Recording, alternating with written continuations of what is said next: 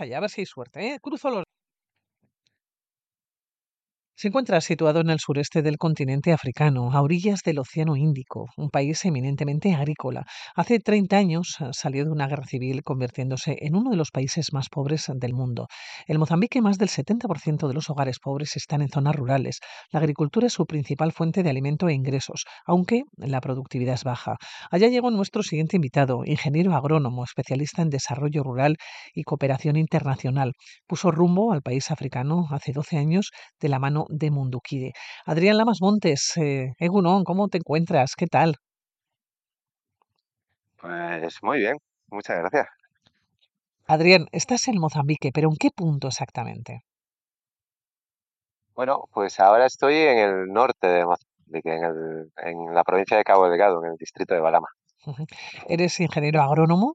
Oye, ¿cómo te embarcas hace 12 años en una aventura que lleva ya unos cuantos años, más de una década? Pues fue un poco por, un poco por casualidad. Yo en realidad ya, ya me dedicaba un poco a la, a la cooperación, había estado viviendo en otros países africanos y pues me llegó la, la oportunidad de trabajar en, Mundo Kide, eh, viendo un poco lo que hacían, encajaba un poco con lo que yo estaba buscando y, desde entonces, desde el 2011 hasta. Oye, ¿te costó hacer las maletas?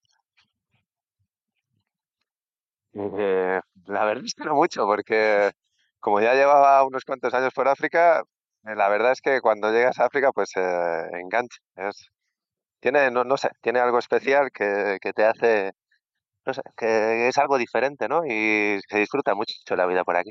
Bueno, ¿qué conocías de Mozambique? Cuando llegas allá, enseguida me vas a contar el primer día, ¿no? Cuando llegas a la capital, cuando llegas a una de las ciudades grandes, pero tú qué conocías de, de Mozambique? ¿Cómo te habías empapado en la historia del país? ¿A dónde llegabas?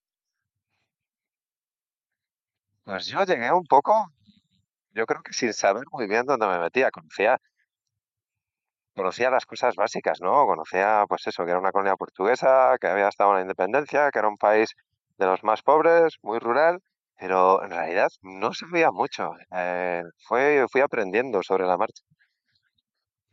Primer día que llegas allá. ¿Qué te encuentras y qué diferencias con otros países africanos que tú ya conocías, que tú ya habías vivido? Pero primer día, ¿qué, qué, qué país te encuentras? Pues bueno, yo, eh, la, la verdad es que ahí eh, tuve, tuve una entrada un poco, eh, me llevó una sorpresa nada más llegar, porque entré, yo llegué por Maputo, que es la capital, Y, y la verdad es que Maputo es una ciudad, eh, es una ciudad en la que se puede tener pues prácticamente un nivel de vida, un nivel de vida europeo. Ahí realmente me, me quedé, me quedé impresionado. Que, eh, digamos que Mozambique es un país en el que tiene un gradiente de desarrollo, ¿no? De- desde, desde el sur hasta, hasta el norte del país. O sea, el sur es la zona más desarrollada, se nota la influencia de, la influencia de Sudáfrica, sí que Sí que hay un montón de coches, edificios grandes, es una ciudad bien organizada y de repente pues vas a- subiendo hacia el norte y. cambia completamente, nada, nada que ver. Oye, ese paisaje, desde que dejas la capital, desde que dejas Maputo hasta que te vas acercando a tu punto de destino, ¿cómo es? ¿Qué vas viendo? Pues es, eh, la verdad es que es un país, eh, es un país muy bonito, eh, Es un país eh, muy verde. Bueno, según la época del año también. Porque justamente ahora está bastante, está todo bastante seco, lleva seis o siete meses sin llover, pero bueno, es un país como muy, muy, muy, muy verde eh, y, y no sé, tiene, tiene un montón de, un montón de bosque, un montón de sabana. La verdad es que, que es bonito, merece la pena. Te encuentras eh, con la sabana, es un país muy bonito. Llegas a, por cierto, llegas en coche, entiendo, llegas por las carreteras, ¿cómo son?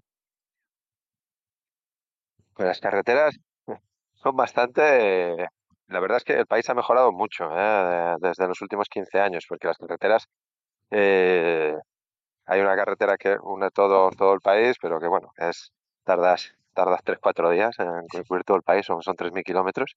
Pero, pero, por ejemplo, en las provincias donde estamos, nosotros, en Niassa y en Cabo Delgado, pues Niassa hasta hace poco, todavía, a día de hoy, no tiene una carretera de asfalto que la comunique con el resto del país. O sea, son todo carreteras de tierra que, eh, según en qué época del año, en la época de lluvias, pues las comunicaciones son, son bastante, son bastante complicadas, tardas tardas muchísimo tiempo. Aquí la distancia no se mide en kilómetros, la distancia se mide, se mide en tiempo. Eh, o sea, que de poco te sirve saber que un pueblo está a 30 kilómetros y la carretera está como está. Entonces tardas pues dos horas, una hora o es otra, otra unidad de medición. Bueno, ¿qué ha cambiado en estos 12 años en Mozambique? Desde que tú llegaste allá, has vivido durante unos cuantos años, has ido y venido, pero ¿qué, qué es lo más diferente que te, que te has encontrado o cómo vas viendo la evolución de un país, decíamos, eminentemente agrícola, pero un país también eminentemente pobre? Pues mira, eh, realmente yo creo que yo desde que he entrado en contacto con Mozambique, yo, yo creo que el país está dando pasos hacia adelante muy positivos. Eh, por ejemplo, eh, ahora, eh, cuando yo he llegado, pues no había escuelas secundarias en la mayoría, no había, digamos que escuelas secundarias en todos los distritos del país, o la red de energía estaba muy poco extendida por el país, prácticamente no había telefonía móvil, o sea, era un, estaba todo como muy limitado. Y a día de hoy, todas esas cosas ya se han conseguido. Ya toda la gente tiene, bueno, toda la gente en los distritos te puedes conectar a, a la electricidad. Sí que, sí que ya las, en los distritos puedes eh, acceder a la escuela secundaria. Hay centros de salud en todos los, en todos los distritos, incluso doctores. O sea que sí que creo que el país ha ido avanzando poco a poco. A pesar de todos estos avances, es verdad que todavía queda muchísimo, muchísimo por hacer. Fíjate por que cuando sí, llegué, sí, dime. eh, que has dicho incluso doctores. Sí, pues, eh, yo por ejemplo ya te digo, cuando yo llegué a, cuando yo llegué a Mozambique, en el distrito de Mayune, pues no había, no había ningún doctor, era una población de 60.000 habitantes, igual de grande que todo, todo Euskadi, y no tenían acceso a ningún doctor. Eh, A día de hoy pues hay dos, ¿verdad? que tienen unas condiciones de, de trabajo pues eh, bastante limitadas, pero, pero por lo menos ya la gente puede ir al, ir al hospital o al centro de salud y poderse pasar consulta con un doctor, porque hasta entonces pues eran enfermeros o cosas así. Bueno, en Mozambique la tasa de alfabetización apenas eh, sobrepasa el 60%. En el caso de las mujeres, el, eh, el número todavía es menor, no llega al 50, ¿no? El promedio de años de escolarización es tan solo de tres años eh, y medio. Una manera de avanzar, desde luego, es la educación. Sí, sí, eh, es verdad. Yo creo que, eh, como te decía antes, se han hecho muchos avances y sí que es verdad que tú, por ejemplo, cuando llegas, especialmente en las zonas rurales, especialmente en las aldeas, Eh, sí que es verdad que la gente, pues ya más de, de más de 30 años o 35 años, pues la, gran mayoría no sabe leer y escribir. Ten en cuenta que toda esa gente se ha formado eh, en el periodo de- de- de la guerra civil, que ha durado pues 16 años. Entonces, pues claro, el acceso a las escuelas era, era muy limitado. Entonces, pues la grandísima mayoría no sabe ni leer ni escribir, y especialmente significativos en el caso de las mujeres. Todo eso, poquito a poquito, ha ido cambiando, ¿eh? Y, y ahora, pues los jóvenes eh, sí que se nota que eh, sí, sí que se nota que han ido que han ido mejorando y sí que se nota que ya pues, la gran mayoría de los jóvenes sabe leer y escribir y como digamos que tienen unas expectativas de vida un poco mejores que las de sus que las de sus padres. No mucho, pero un poco mejores. Bueno, hablamos de este país agrícola donde existe una gran eh, pobreza. ¿Con cuánto viven las personas eh, que, lo- los mozambiqueños, las mozambiqueñas? ¿Cuánto pueden mm, conseguir, quiero decir, a final de mes o sobre todo o al cabo del año para poder subsistir? Mira, más o menos, ¿eh? Eh, cambia un poco a lo largo del país, pero por ejemplo yo sobre todo te hablo de las zonas del norte, de Niassa y de Cabo Delgado, que es donde nosotros trabajamos. Eh, básicamente, una familia suele tener entre 5 o 6 miembros, tiene una producción eh, que si la ponemos, si la ponemos en dinero, serían como unos 250, 300 euros para todo el año, para todo el año. O sea, y además ese dinero llega todo de golpe eh, en un momento del, en un momento del año cuando venden, cuando venden el excedente de la producción. Pero realmente si, si nos fijamos, eh, si nos fijamos en el dinero que realmente pasa por las manos, porque en estos 300 euros están incluidos eh, todo el alimento que van a a lo largo del año. O sea, es decir, más o menos esto viene a ser unos 200 euros lo que necesitan para alimentarse a lo largo de todo el año, con lo cual una familia de cinco personas pues ve o pasan por sus manos 100 euros a lo largo de todo el año. Y con eso tienen que comprar las mantas, tienen que comprar eh, pilas para poder escuchar la radio, para poder enterarse, para las noticias. Hay una cosa que llama mucho la atención de, Mozambique, y son, son dos cosas, es, es, relacionadas con la pobreza, que es, por un lado, eh, lo profunda que es esa pobreza, porque con, solo con 100 euros a lo largo del año pasan por tus manos, no puedes hacer nada. Y otra cosa es eh, lo generalizada esto. O sea, es decir, eh, eh, cuando hablamos de pobreza en Europa, que sí que también es verdad que sí que hay también pobreza en Europa, em, no es algo que está, no es algo para todos. Es verdad que hay bolsas de pobreza en determinados lugares y que es verdad que hay pobres, pero en Mozambique la diferencia es que la grandísima mayoría de la gente está en esa situación. Con lo cual es muy difícil salir de, esa espiral. O sea, porque además tiene que ser eh, un avance colectivo. Es decir, eh, ocurre muchas veces en, Mozambique, por ejemplo, los campesinos eh, quieren mejorar su producción, pero para mejorar su producción necesitan primero tener más formación y tener acceso a insumos. Pero los comerciantes de insumos no compran muchos insumos porque realmente eh, después la gente no tiene capacidad, no tiene poder de compra. Y después producen poco y como producen poco, pues los comerciantes pues les pagan poco porque eh, tienen que pasarse días y días eh, pasando de aldea en aldea para para llenar un camión. Por lo tanto, les pagan poco porque tienen muchos gastos.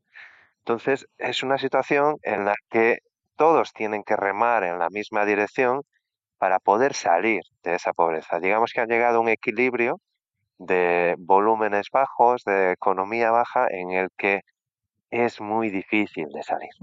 Bueno, la mayor parte de la población rural sobrevive, nos cuentas, a un nivel de subsistencia son personas que trabajan mucho, que trabajan, que se levantan eh, con el sol, que tienen que andar muchos kilómetros, ¿no? Para llegar a su campo de, cultivo. Eh, exactamente, porque eh, al principio la mayoría de la gente cultiva, maíz y alguna que otra cosa, pero claro, los campos de cultivo no quedan cerca de casa. Para poder llegar a ese campo de cultivo tienen que pues, estar 3, 4, 5 kilómetros. Todos los días se levantan, sin desayunar, se van directamente a su campo de cultivo, trabajan prácticamente hasta las 12 del mediodía, se levantan a las 5 con el sol, ¿eh? trabajan hasta las 12, comen y ya está. No, no siguen trabajando porque es que hasta las 10 o 11 ya hace un calorazo que, que, no, que, no, con el que no puedes trabajar y después se vuelve a casa. Es una vida esforzada realmente, es una vida difícil.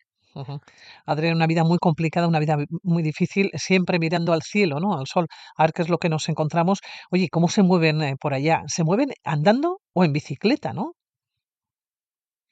Sí, eh, digamos que antes, es muy generalizada la pobreza. Eh, gente que es muy, muy pobre no tiene, tiene dinero ni para una bicicleta y los, los que ya tienen un poquito más de dinero pueden comprar una bicicleta, pero la bicicleta es no solo su medio de transporte, sino es eh, el medio que les permite eh, pues transportar toda su producción agrícola, transportan pues el bambú para poder hacer sus casas, transportan eh, transportan toda la producción. Imagínate, pues eh, si producen más o menos al año, producen una tonelada de maíz y, claro, eh, la tienen a, 3, 4 kilómetros de distancia. Entonces necesitan la bicicleta para transportar toda su producción hasta su casa, que es un trabajo increíble, vamos, o sea, una cosa espectacular. Adrián, aún así, llevas 12 años en Mozambique. Sí, eh, y eso es porque quizás el, yo cuando llegué aquí no esperaba que tanto tiempo, pero, pero bueno, es por un poco, eh, yo creo que el tipo de trabajo que, que realizamos aquí es por el impacto que tenemos, porque el trabajo que hace Munduki en, en Mozambique, yo creo que es un trabajo, hemos fallado muchísimo a lo largo de los años, pero también hemos tenido muchos aciertos. Y creo que ahora tenemos un gran impacto, porque de lo que se trata aquí es eh, de darle oportunidades a la gente para poder salir de esa pobreza. Es decir, que eh, ofrecerle la posibilidad de que la gente empiece a producir cosas diferentes que les permita eh, ganar más dinero, que les permita ir a más, que les permita, pues que en vez de conseguir esos 100 euros al año, conseguir 200. Eh, es verdad que van a seguir siendo pobres, sí, pero, pero menos. O sea, y, yo creo que el proyecto que tiene Mundo Kide en ese aspecto es muy interesante, porque nosotros, ya te digo, llevamos 22 años aquí y no tenemos ninguna intención de cambiarnos, de, de movernos, porque si pensamos que eh, en dos años, con un pequeño proyecto de cooperación, le vamos a cambiar la vida a la gente, estamos muy confundidos. Es necesario una, un enfoque a largo plazo. Es necesario hacer lo mismo durante muchos años para que mucha gente consiga, eh, consiga entenderlo y siga, para que digamos que la gente se lo apropie. Ya te voy a contar un caso eh, que a mí me ocurrió cuando yo llegué aquí eh, yo trabajaba en el distrito de, Mayune y me acuerdo en el distrito de Mayune cuando empezamos a producir, a fomentar la producción de, sésamo en el distrito. Yo me acuerdo que ese primer año había escrito en mi, relatorio que eh, gracias a los, campesinos habían producido 8 hectáreas de, sésamo. 8 hectáreas de sésamo que en realidad es, eh, es. Una población de 60.000 habitantes es, es.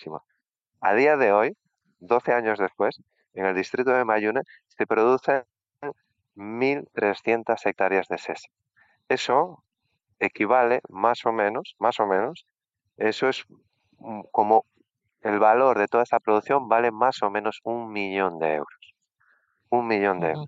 Y eso ha sido todo gracias al trabajo de Mundo Kide, gracias a apoyar pues año tras año tras año. El primer año, pues ya te digo, tenía 8 hectáreas y teníamos 100, 100 participantes. A día de hoy son más de 2.500 familias las que producen sésamo en el distrito de Mayo. Entonces, pues eh, cuando ves que lo que realmente, que tu trabajo está ayudando a esas familias a mejorar, es lo que realmente te engancha y te hace, y te hace seguir. Ya te digo, yo llevo 12 y espero quedarme muchos más.